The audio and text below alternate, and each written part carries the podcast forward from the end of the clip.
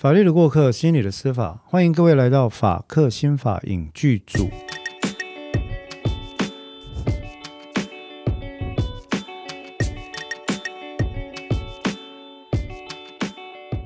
大家好，我是黄志豪，我是彭湘君。嗯，我们今天呢要讨论的这个主题哈，应该说影剧了哈。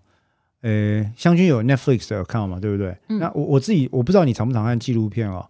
呃，我觉得我花钱订 Netflix 这个没有帮他们夜配了，就是你知道，你我因为我很喜欢看电影，这不用夜配，应该现在大家很多人都有，很多人都有哈。可是我觉得我订 Netflix 最值得，这个钱花的最值得的是他们有非常多制作非常精良的纪录片在上面。我们上一集讲到的塞西尔酒店失踪事件，我们就推了嘛。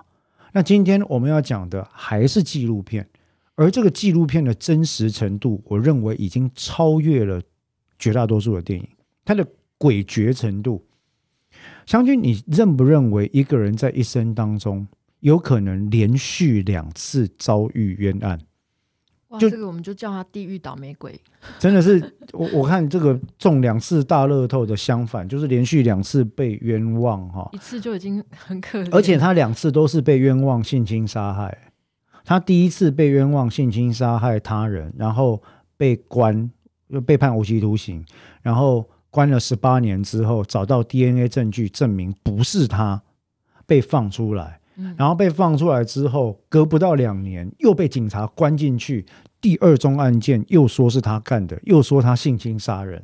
啊，这一次找到了一个他的所谓的共犯，共犯加引号，是一个有智能障碍的孩子，嗯说是我跟他一起干的。于是两个人又被判无期徒刑，又关进去。而且他是性侵杀人，就是最人神共愤的一个罪名。对，就是有一些罪名在世界各国，你只要碰到。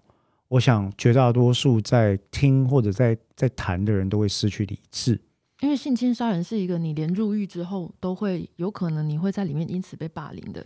呃，对对对，特其实有了这个，我们都知道说，呃，在矫正机构里面的次文化哈，嗯，他们也是在他们的生态系里面有自己的排序。对就是即使大家都是犯罪的人，哎，他们有他们的排序。对，那有一些罪名是特别受到鄙视跟谴责的。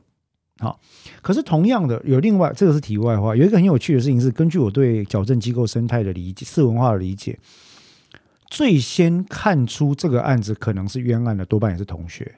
嗯，有很多时候我们处理过一些冤案，他在里面哦啊，他会把他案情跟，因为其实很多时候跟我们今天讲的一样。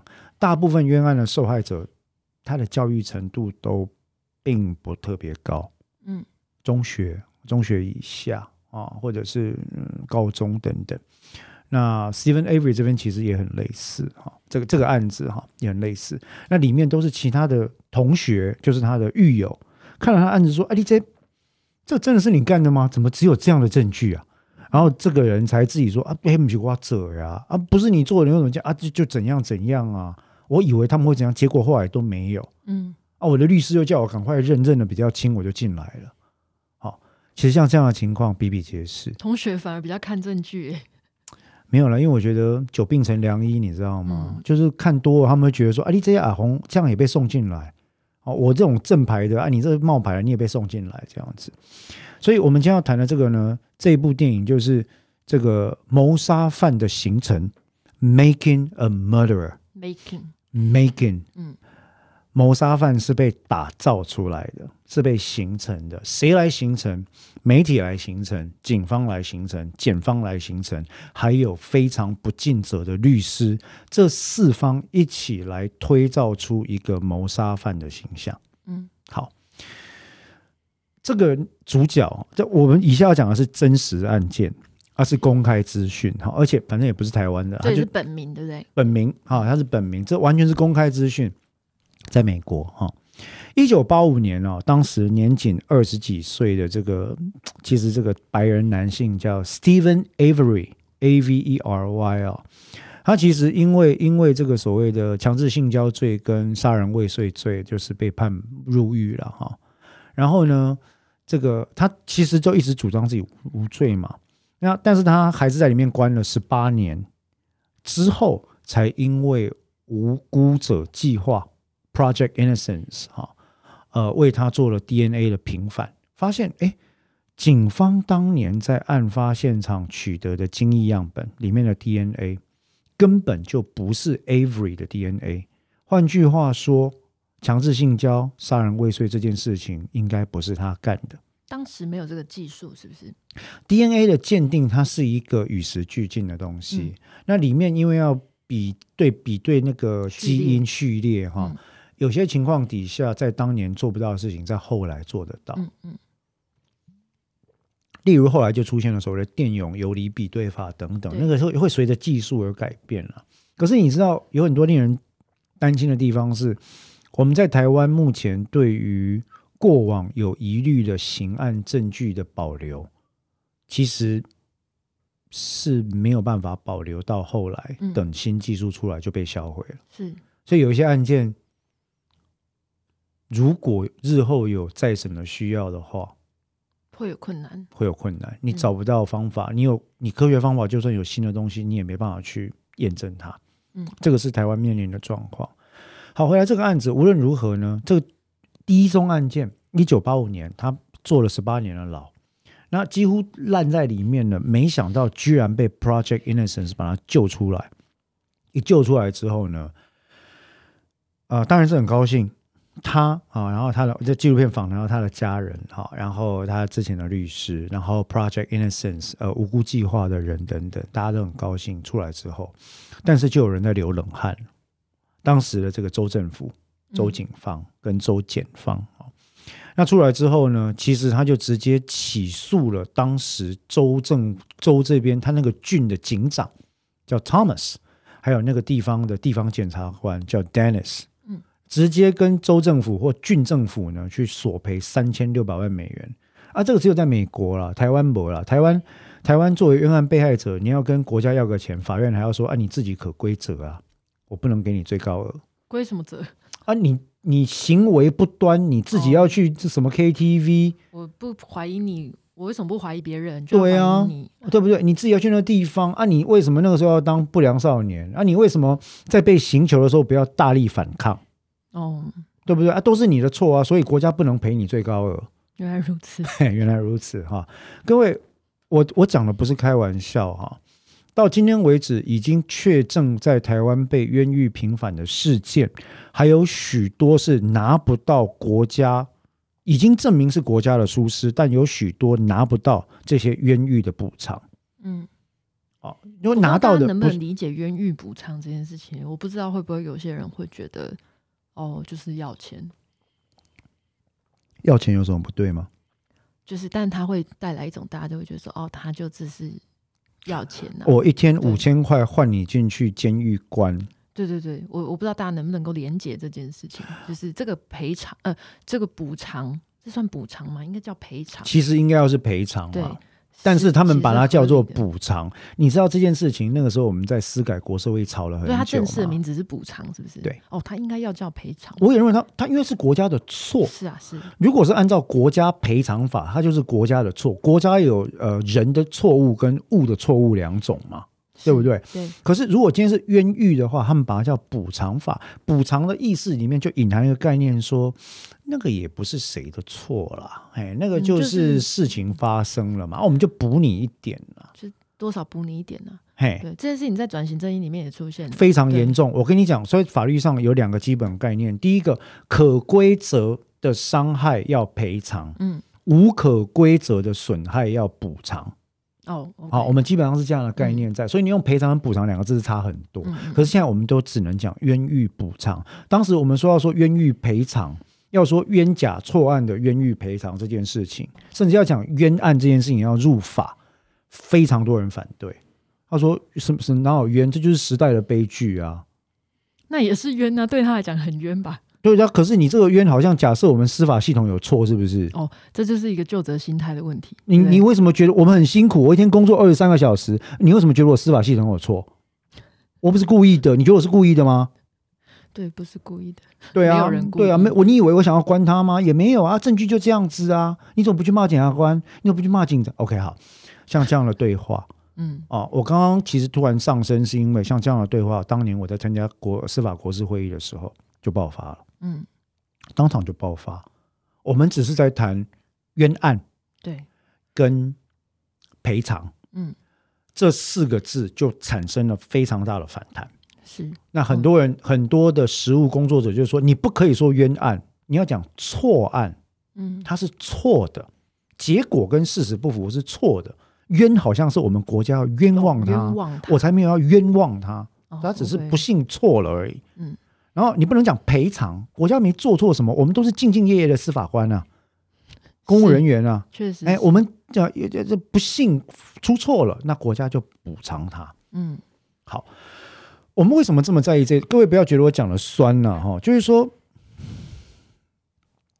湘君，你记得我讲过一件事情哦。刑事司法体系几乎，我说哈，这些重案或重罪，几乎是国家专门为了病人、穷人、没受教育的人所设的一种惩罚系统。嗯，我我们处理了这么多事件哈，嗯，我们处理了这么多事件。那些社会经济地位非常非常显赫的人，往往他们去为自己辩驳的能力也会相对的比较高。嗯，甚至很多时候，他们在遭到定罪之后，不管在矫正机关之内或者是之外，他们还是可以享受非常显赫的社会名声。嗯，各位想一想。在台湾大型的经济金融犯罪，因为这些罪名或者贪腐，因为这些罪名而入狱的人，在里面或者外面，大家还是称之为某某董，嗯，某某总，某某执行长而不明。嗯，你也很容易想象，当他离开矫正机关的那一天，他就立刻可以重回年薪上千万或上亿的职位。是啊，他就立刻可以动用整个集团的力量。甚至连他在服刑的时候，他也有可能因为表现良好、恶性轻微而被派到轻松、嗯、有教化可能性啊，有有有有钱就有教化可能性哈、哦，是是是，他就会派到所谓的外役监去。嗯，那这里面有很多东西其实不足为外人道，可是我一直有一个概念，我可能也跟你讲过。坦白讲，我认为我自己的你说是偏见好了哈，我承认我是偏见。我认为有很多犯下。伤害他人生命跟身体罪行的重大事件的这些加害者，他的过错固然如山一般大，但他的恶性很多时候比不上经济罪犯。嗯，我我同意，也是我的偏见。对，这是我跟湘军的偏见。那各位既然说是偏见，我们就不用争了啦哈。各位可以相信不一样的情况。可是我跟你说，因为我我也处理非常多的、非常多的。金融或者是经济犯罪事件，那我必须跟各位讲，在在辩护，在当金融或经济犯罪事件辩护的律师，真的是轻松的多了。哦，真的吗？我以为很痛苦诶。那是我痛苦哦，好不好？但是我也很痛苦。对对，但是但是但是，就是说，法院通常都是礼遇有加哦，OK，你知道吗？你开庭哦，你你如果是某某董、某某总、某某。执行长的律师团的人开庭，法院都是礼遇有加，原来如此，很少给不好的脸色看。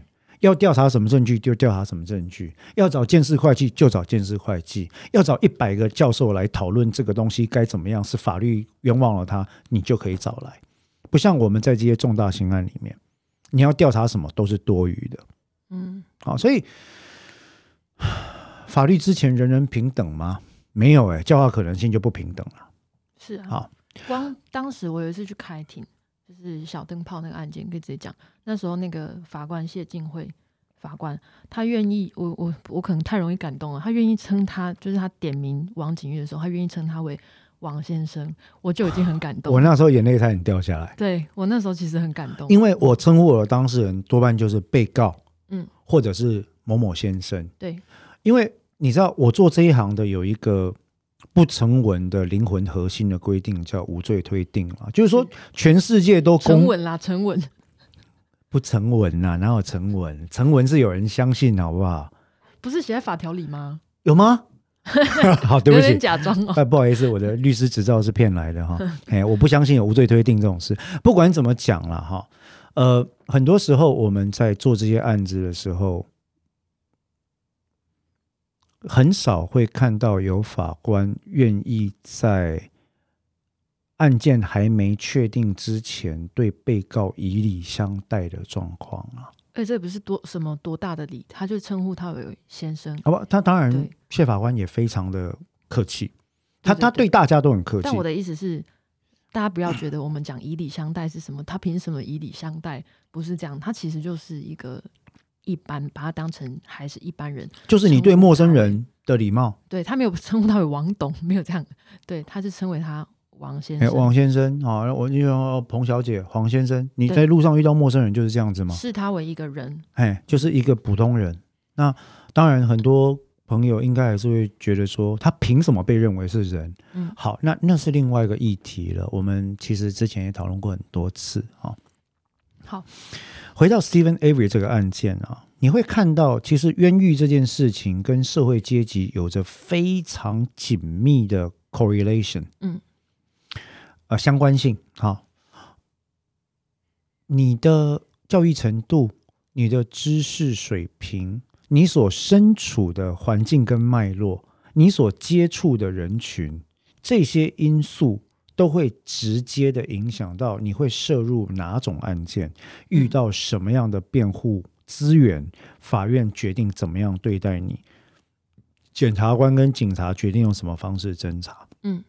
是，嘿，所以在这样的情况底下呢，Steven Avery 在一九八五年，因为第一次因为强奸这个所谓的强制性交跟这个杀人未遂哈，被判了十呃，其实我记得是无期徒刑。后来他坐牢坐了十八年之后，一出来，他第一个动作就是要找当地的当地的警察局长跟那个检察官啊，他说你们要赔啊，赔多少？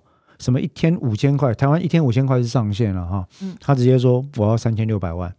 啊，那很合理，因为在美国，这就是所谓的国家冤枉他嘛。嗯，那他的每一天都是被冤，他人生不见了十八年了。对啊，啊，对。那所以他就说，我要索赔三千六百万美元。结果，而且哈，在二零零五年那一年，他所在的威斯康星州州长还信誓旦旦的说，我们绝对不能让这种事情再发生，我们要提出一个。Avery Act，Avery 法案，嗯，避免以后再有类似的冤假错案发生。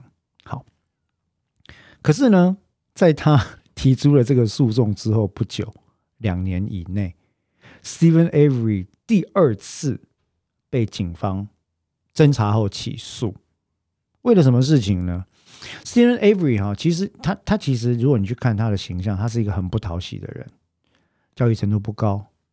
讲话相对也比较，我们一般的形象会说比较粗鄙，嗯，看起来有一点，他就不是一个形象中让你觉得讨好、阳光、文质彬彬，或者是社会中上阶层、中产阶级、小文青的那种，不是。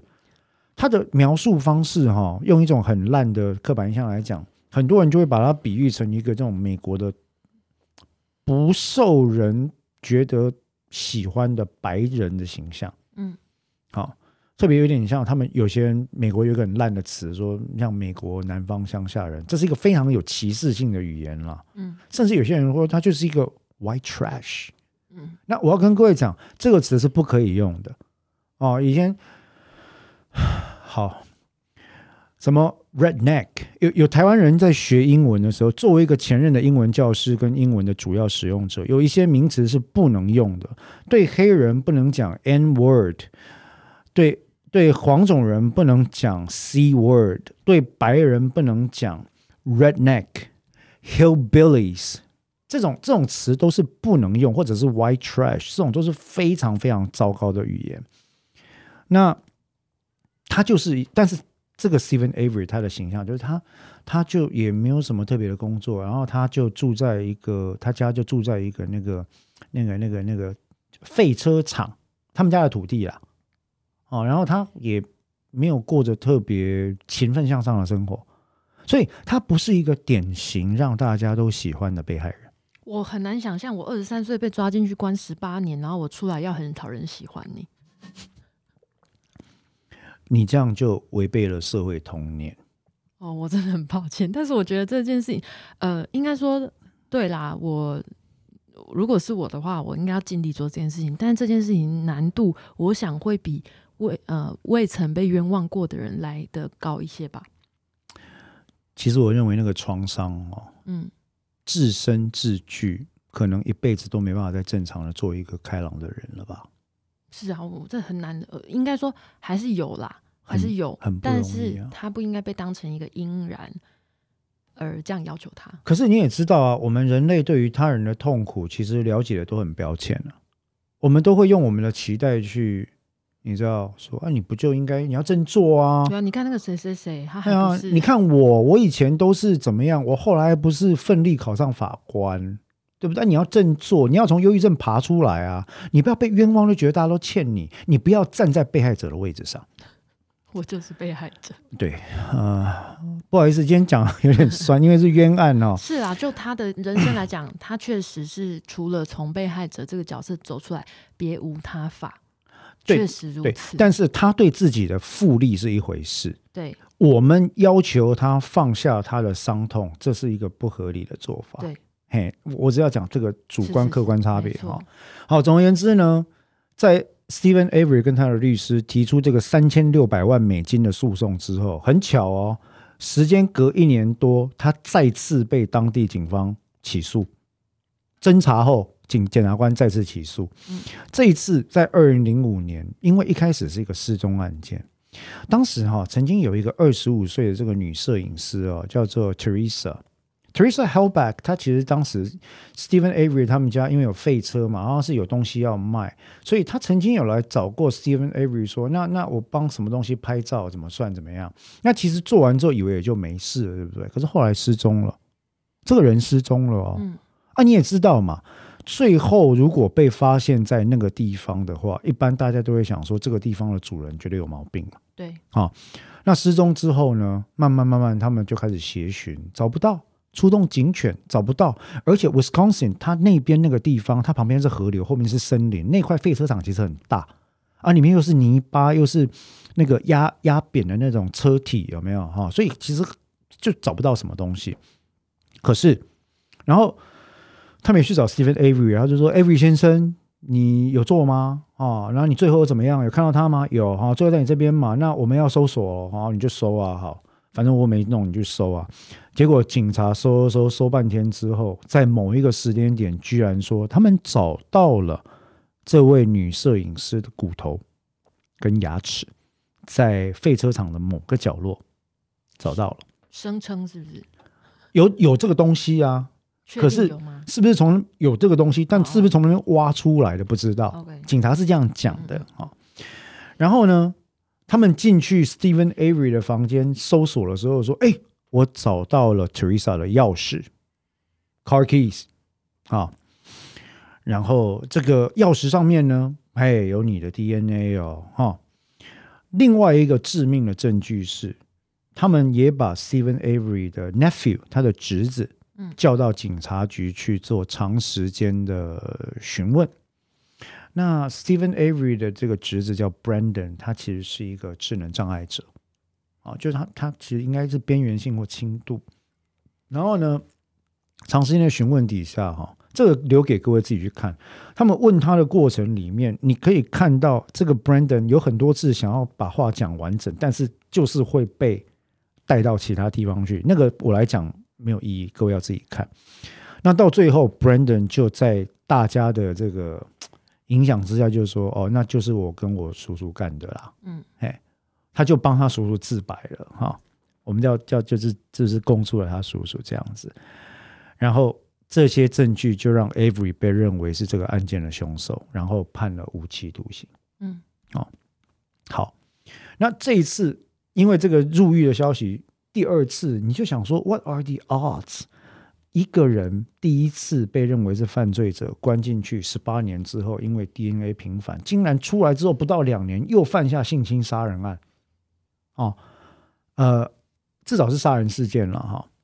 然后，然后呢，究竟是这个人是一个掩饰极佳的人魔，还是其实他真的是面对连续两次被冤枉的可能性？嗯，应该第二次，呃，就是他第二次入狱的时候，应该会有很多的声浪，觉得说之前也不是冤案吧？对，湘军猜对了，嗯、当时确实有非常多人出来说：“你看看啊，冤枉冤个头了，他就是这种人。”我告诉你。哎，这个人是哦，狗改不了吃屎。但是随着这里面在审判过程的证据一样一被揭露，嗯，对于警方跟检方搜证的过程一样一样被展开来细细检视之后，发现，嗯，站不住脚的地方非常多，嗯，好，站不住脚，也就是我们在实物上要证明一个人有做某件犯罪行为的时候，我们要把跟这个人、被害人、犯罪地。之间的三角关系，透过科学基证来加以建立连结性，这叫洛卡德定律嘛？嗯，那在这个案子里面，其实很多证据都站不住脚，就没办法跟他连上关系，或者是有有疑似有一些特殊的安排介入啊，然后。最后，法院认为最关键的证据没关系，你们律师把其他的证据都质疑的体无完肤，那你怎么解释？你的侄子说就是你干的这个事情，嗯，你们两个一起干的。那他侄子也提到还有很多什么邪教的仪式什么之类的哈。好，就是你干的这样子。问题是，当年的侦讯是长时间侦讯，加上其实他的智商是低于七十，嗯，啊。然后年仅十六岁，也就是所谓的未成年人、少年了。然后他的整个侦讯过程，真的是各位可以看一下，因为他们都有拿到那录影带，哦，在法庭里面就有看到录影带。警方就使用了我们在前几次的这个法克新法里面提到过的这种李德侦讯法，就跟他说：“你很累哈，你是不是很想要离开？我跟你讲，你就哎，你就赶快承认这小事，你承认了就没事了。而你叔叔一定你的。”你又不是那么聪明的人，对不对？那你叔叔是不是带着你做？没关系，我跟你讲，就算真的你觉得不是哈，我们也会还他清白。那是不是他？是你们两个一起弄？你赶快讲完就可以回去了。嗯，好。那包括呢，这个 Brandon 侄子，法院派的这个公社辩护律师哈，也是应该要下地狱啊。就是说，他其实也都在跟他说。这个跟中央公园五人组很像，他都在旁边说：“啊，警方都已经这样问了，你就从实交代啊，对不对？要赶快这个事情处理完就回去了。我跟你讲哦，你重新认罪，你赶快认罪，一定会重新量刑啊，把其他人指认出来，你也对你有利啊，是不是？好，结果就在这些作用底下，他后来就招了。”然后这个证据就变成了在法庭里面呢，法院决定说好，Steven Avery 第二次犯下这样的事件的证据。但是其实里面有非常多的这个这个问题啦，例如说呢，啊，所谓的这个钥匙本身的来源，这个钥匙在被发现的当时根本就没有钥匙主人，也就是这位 Teresa 小姐自己的 DNA，这很怪吧？嗯，啊，只有 Avery 的 DNA，那怎么知道是他的？哦，就拿去辨识啊，跟他的车子遗留在现场的车子是符合的啊。哦，好，而另外一个发现钥匙的警官，在他家搜出这把钥匙的警官呢，正是在一九八五年的案件里面管理当时 Avery 被冤枉的案件卷宗跟相关证物的警警官。然后当年存放 Avery。验血、抽血这些样本的那个证物盒，照理讲是不能开启的，对不对？嗯。被发现里面有被打开过，然后有一个是空的，嗯，也就是被用过、被动过了。然后所有对 Avery 呃有伤害的证据被发现的时候，这位警官都在场。那究竟有没有可能警方要？第二次，第一次假设不是故意陷害他，有没有可能第二次要陷害他呢？可警方为什么要陷害他呢？好，会不会跟那三千六百万有关呢？哦，好，这边其实都是问题了。坦白讲，也没有人知道哈。但是我接下来就要问湘军一个问题了：像这样的案件里面，如果你在 Avery 的房子附近看到了被害人的钥匙，嗯。被害人最后出现的身影也是在他房子的附近，然后呃，有一个智能不足的孩子也说是他做的，他跟他一起做的。你认为这个人是凶手的几率高还是低呢？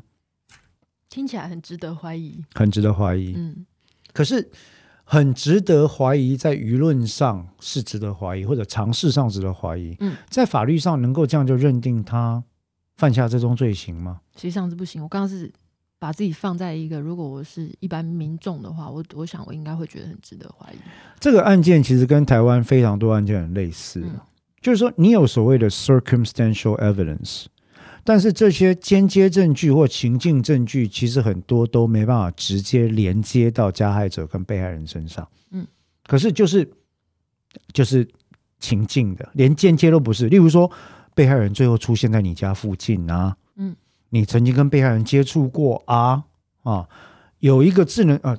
有智能障碍的孩子指控说是你做，这其实算直接证据了啊。那这些东西累积起来，其实就变成了 Steven Avery 第二次涉案的主要证据。嗯，可是我们在看这个事件的时候，哈，这里有一个很特殊，我观察了一个台湾社会一个很特殊的现象。当我们在讨论到国外的案件的时候，无罪推定的假设是会复活的。哇，或者你在看侦探小说的时候，嗯，这跟呈现角度有关。对。哦，在这个案件里面，我我问过我一些学生哦，包括我的律师学生在内，我请他们去看了这个《Making a Murderer》，然后看完之后，很多人就义愤填膺说：“哎，这一定是冤案啊，怎么样？”我说：“你怎么知道是冤案？”嗯。然后他们就说无罪推定啊，学长，那个证据都不足，那个证据都有毛病，然后那个自白也有问题。我说，哎，说得好，哎，那台湾有很多类似的案件，你知道吗？嗯，你觉得他们都是无罪的吗？大家就不一定觉得他是无罪的。我觉得我们在看那个影集或者是很比较遥远的案件的时候，我们会比较直觉的去挑战权威方。为什么？感觉他们是既得利益者。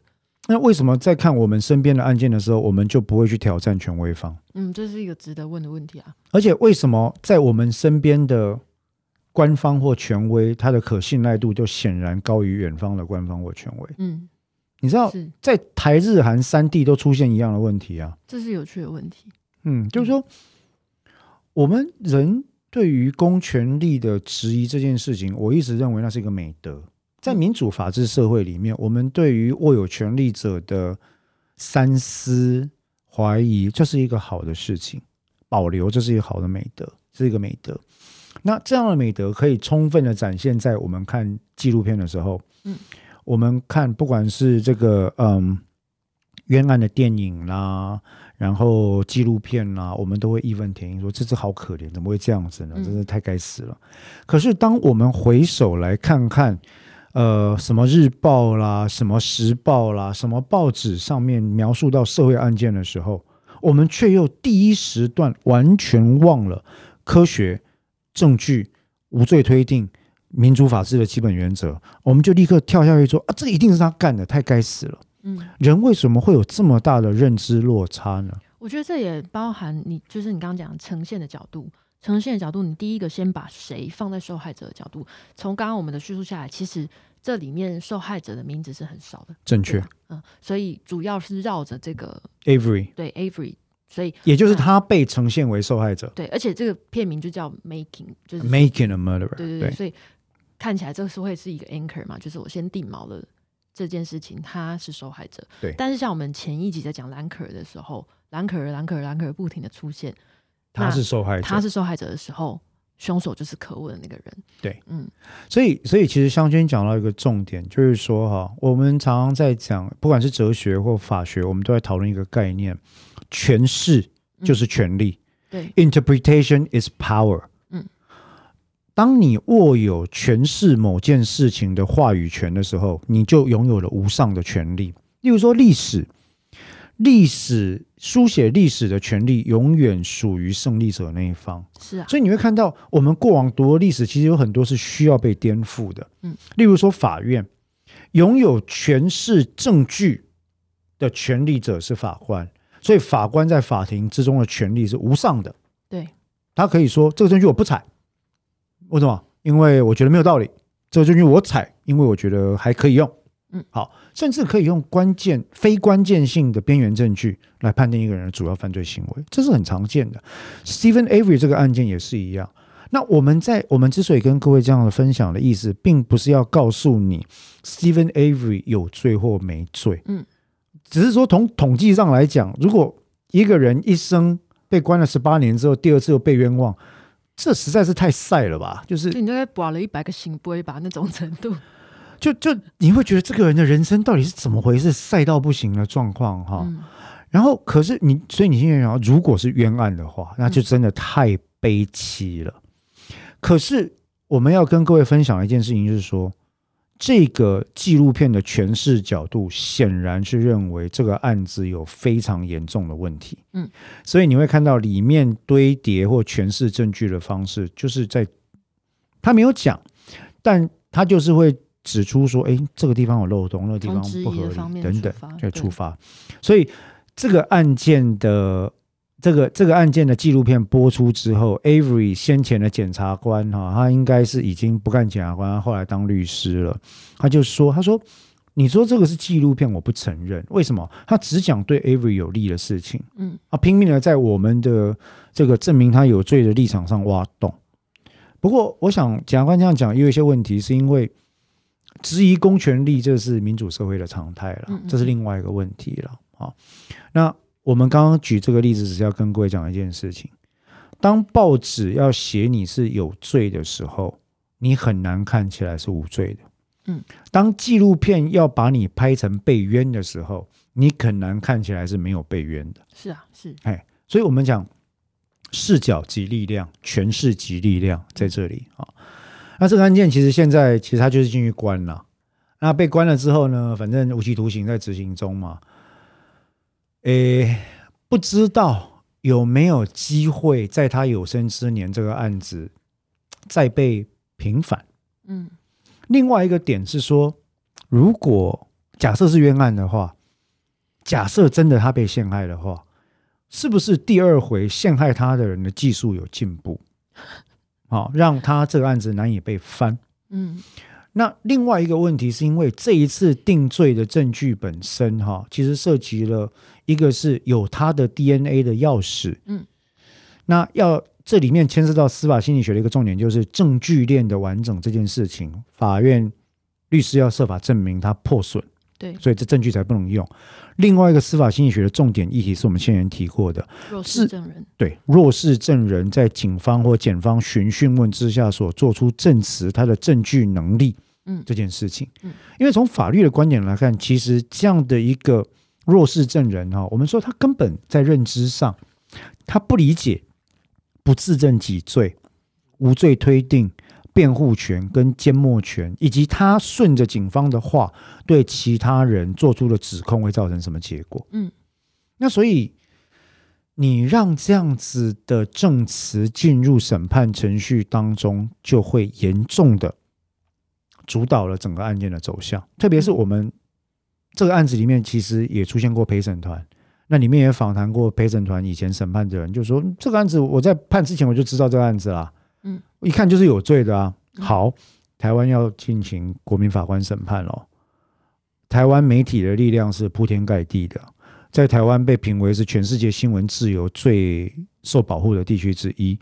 那如果日后我们的国民法官在检方跟辩方进行筛选的时候不讲，可是心里暗暗说：“这个案子我在报纸上看过报 N 次了，那不是他干的是谁？”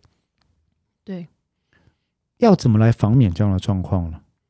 而且我觉得不只是他以这个 Avery 的案子来讲，他不只是这一次，哎，就是说前面那个前面那个案子虽然后来是以冤案作结。但是我在想，他在第二个案子发生的时候，他很多人没有认知偏误，就是他冤案作结的意思，应该是说就是化掉嘛，就是把这件事情化掉。对。但是留下来的印象却很类似于他有前科的印象。对，嗯嗯，哎，无风不起浪啊，湘君。是啊。对啊，你如果不是做了什么错事，人家为什么会把你摄入案件里面？嗯嗯。或者是说，因为他就是一个模糊的印象嘛，你有可能没有没有意识到，没有很有意识的觉得说，哎，他之前应该有做。这个就跟我们上次讲兰可儿那个一样了，嗯、大家都只记得他被指控的那一趴，对，大家都忘了他被证明无辜的那一趴。嗯，那 Steven Avery 也一样，大家都记得，哎，当年沸沸扬扬，他被关了十八年呢。嗯，又或者是说，他其实没有意识上没有记得这件事情，但他隐隐约约就讨厌这个人。对啊，那那那个是一个我们从媒体报道中会汲取留下来的一个偏误印象，嗯嗯、特别是这里面。我不知道心理学有没有做过类似的研究哈，也就是说，当媒体报道特定犯罪类型在公开媒体的场域里面的时候，它在一般人的这个认知里面会造成污染的影响效应有多大？嗯，特定的犯罪类型它的污染效用是不是特别大？例如这个案子里面跟性侵有关，有没有可能新的陪审团成员心里会觉得说，证明你无罪又怎样？奇怪了。搞不好你就是有做，只是法律抓不到你。嗯、是啊，这一次刚好看我怎么修理你。嗯，这种情况加倍奉还，我加倍奉还啊！啊前一次没抓到你，这一次就让我来替天行道。嗯，这个其实都是现代司法跟心理学非常非常艰难的议题啊。对啊，或者是说你这次搞不好没做，搞不好上次是有做的。对啊，那你这次刚好而已嘛。呃，两次中你一次也合理啊。嗯。对不对？难不成你两次都没没做都被冤？哪有这个机？哪有这个可能性？是啊，是大家会这么觉得。所以呢，我们讲到这边，其实还是想跟各位讲啊，就是说，除了我们提到两个重点，第一个诠释就是力量啊，interpretation is power 之外，第二个司法心理学在这里面包括弱势证人，包括我们对于这个证据偏误的看法，包括陪审团或者是国民法官日后偏误的形成跟避免这些事情，其实都很值得大家。诶，看一看这部纪录片，其实已经出到第二季了，但是蛮悲哀的。你知道里面最悲哀的是什么吗？他的辩护律师讲了一句话，啊，那句话真的是打到我的心坎。他说：“哈，他说他作为 Avery 的辩护律师，他说哈，你知道吗？我有多希望我的当事人是有罪的。就说如果他有罪的话，我心里会觉得过得去。为什么？因为如果他无罪的话，就表示他两次连续两次因为这个。”同样的司法制度而含冤入狱，那我身为这个司法制度的一个 officer，我真的是觉得说不知如何是好。嗯，对。